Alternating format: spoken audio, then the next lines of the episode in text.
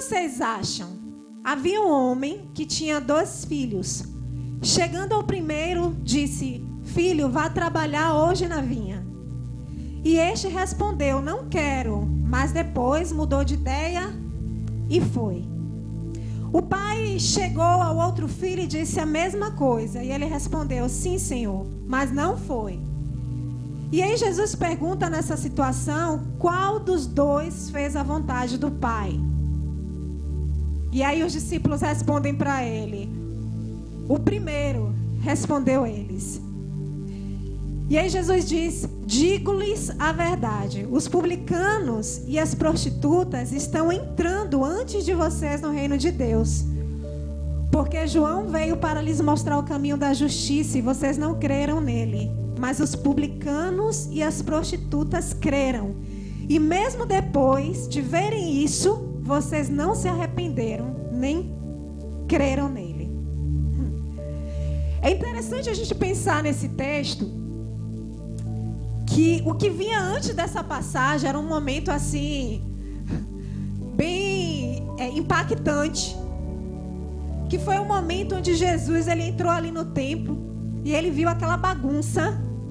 Ele entrou no templo e ele viu a casa do pai dele ser feita de comércio.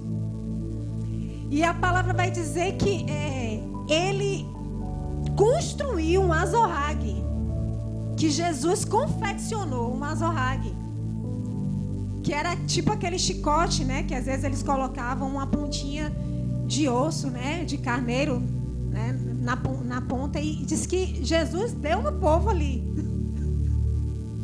E o que me chama a atenção é que ele parou para construir. E foi tudo muito pensado. A gente já vê que não foi impulsividade de Jesus. Que foi tudo muito pensado. E ele foi ali e ele derrubou bancas, ele virou mesas e ele declarou que a casa do pai dele seria chamada casa de oração. Então o cenário era esse. Os fariseus, os sacerdotes estavam indignados com Jesus. E nesse momento, eles vão perguntar para Jesus: com que autoridade você faz essas coisas? Né? Como assim você entra no templo e você derruba, derruba tudo? Como assim? Quem é você? Você não é o filho do Zé, do carpinteiro? Como é que você acha que você tem alguma autoridade para chegar aqui e virar a mesa e derrubar a banca e bagunçar tudo e, e trazer uma palavra dura como essa? Mas aí Jesus traz essa parábola que na verdade traduz aí um pouquinho da história de Israel. Né? A gente sabe que a Bíblia vai falar o que ele queria trazer nesse momento é que o filho que disse que ia com o pai e não foi, é Israel. Aquele que disse que atenderia o chamado do pai e não atendeu, era Israel. Mas o filho que ninguém acreditou que iria, porque já tinha, já tinha negado, foram aqueles que de fato foram aceitar a missão que o pai, né, lhe confiou. E Jesus ele choca aquelas pessoas que estavam ali com essa parábola, porque ele diz que os publicanos e os fariseus, perdão, os publicanos e as prostitutas entrariam no reino de Deus primeiro do que eles. O bom é que Jesus disse que primeiro do que eles há uma esperança para aquele povo, né? E aí tem algo muito interessante quando a gente traz a aplicação dessa palavra de forma profética. Nós sabemos que a palavra ela é, ela tem uma parte que ela é literal, não é isso? Só que ela não é só literal. Então, ela traz um peso profético. E a gente vai tentar entender essa palavra profeticamente. E profeticamente, esse texto, é, ele traz a realidade de dois filhos, duas gerações. Duas gerações é, que cresceram debaixo da autoridade do mesmo pai. Dois filhos que cresceram sendo alimentados pelo mesmo pai, recebendo os mesmos princípios desfrutando do mesmo amor. Duas gerações que tiveram o privilégio de andar e caminhar junto com o Pai. No entanto, uma ela diz sim para o Pai apenas com palavras, apenas de boca para fora. Essa geração do agitar das águas. Essa é a geração daqueles que se comprometem. Essa é a geração daqueles que fazem votos de forma impulsiva. Essa é a geração daqueles que abrem até jejuns estendidos. Essa é a geração daqueles que prometem grandes coisas, mas que não conseguem fazer nem as pequenas coisas. Tem algo que uma vez a pastora Tâmara ela falou e que eu vejo que é bem verdade. Que nunca houve uma geração que cantou para o Senhor canções tão rasgadas, fortes, como essa geração, a nossa geração. Mas também Nunca houve um tempo onde a gente percebeu uma geração tão rasa de relacionamento sincero como essa. A geração do filho que disse que ia, mas não foi. Essa geração que não tem um relacionamento que caiba abraçar uma missão juntamente com o Pai. Me faz lembrar daquela história da Bíblia, onde o irmão, quando ele ia, é, é, ele casou, né, com a irmã, com, com a esposa do seu irmão, por quê? Porque o irmão tinha morrido e o costume da época era o quê? Tinha que ter a descendência, né? Tinha que gerar a descendência do seu irmão. E ele, por saber que o filho que ele teria com ela iria gerar é, uma descendência para o irmão e não para ele. Ele ia e lançava o sêmen na terra, não é isso? É uma. O que, é que tem a ver, Drica, com isso?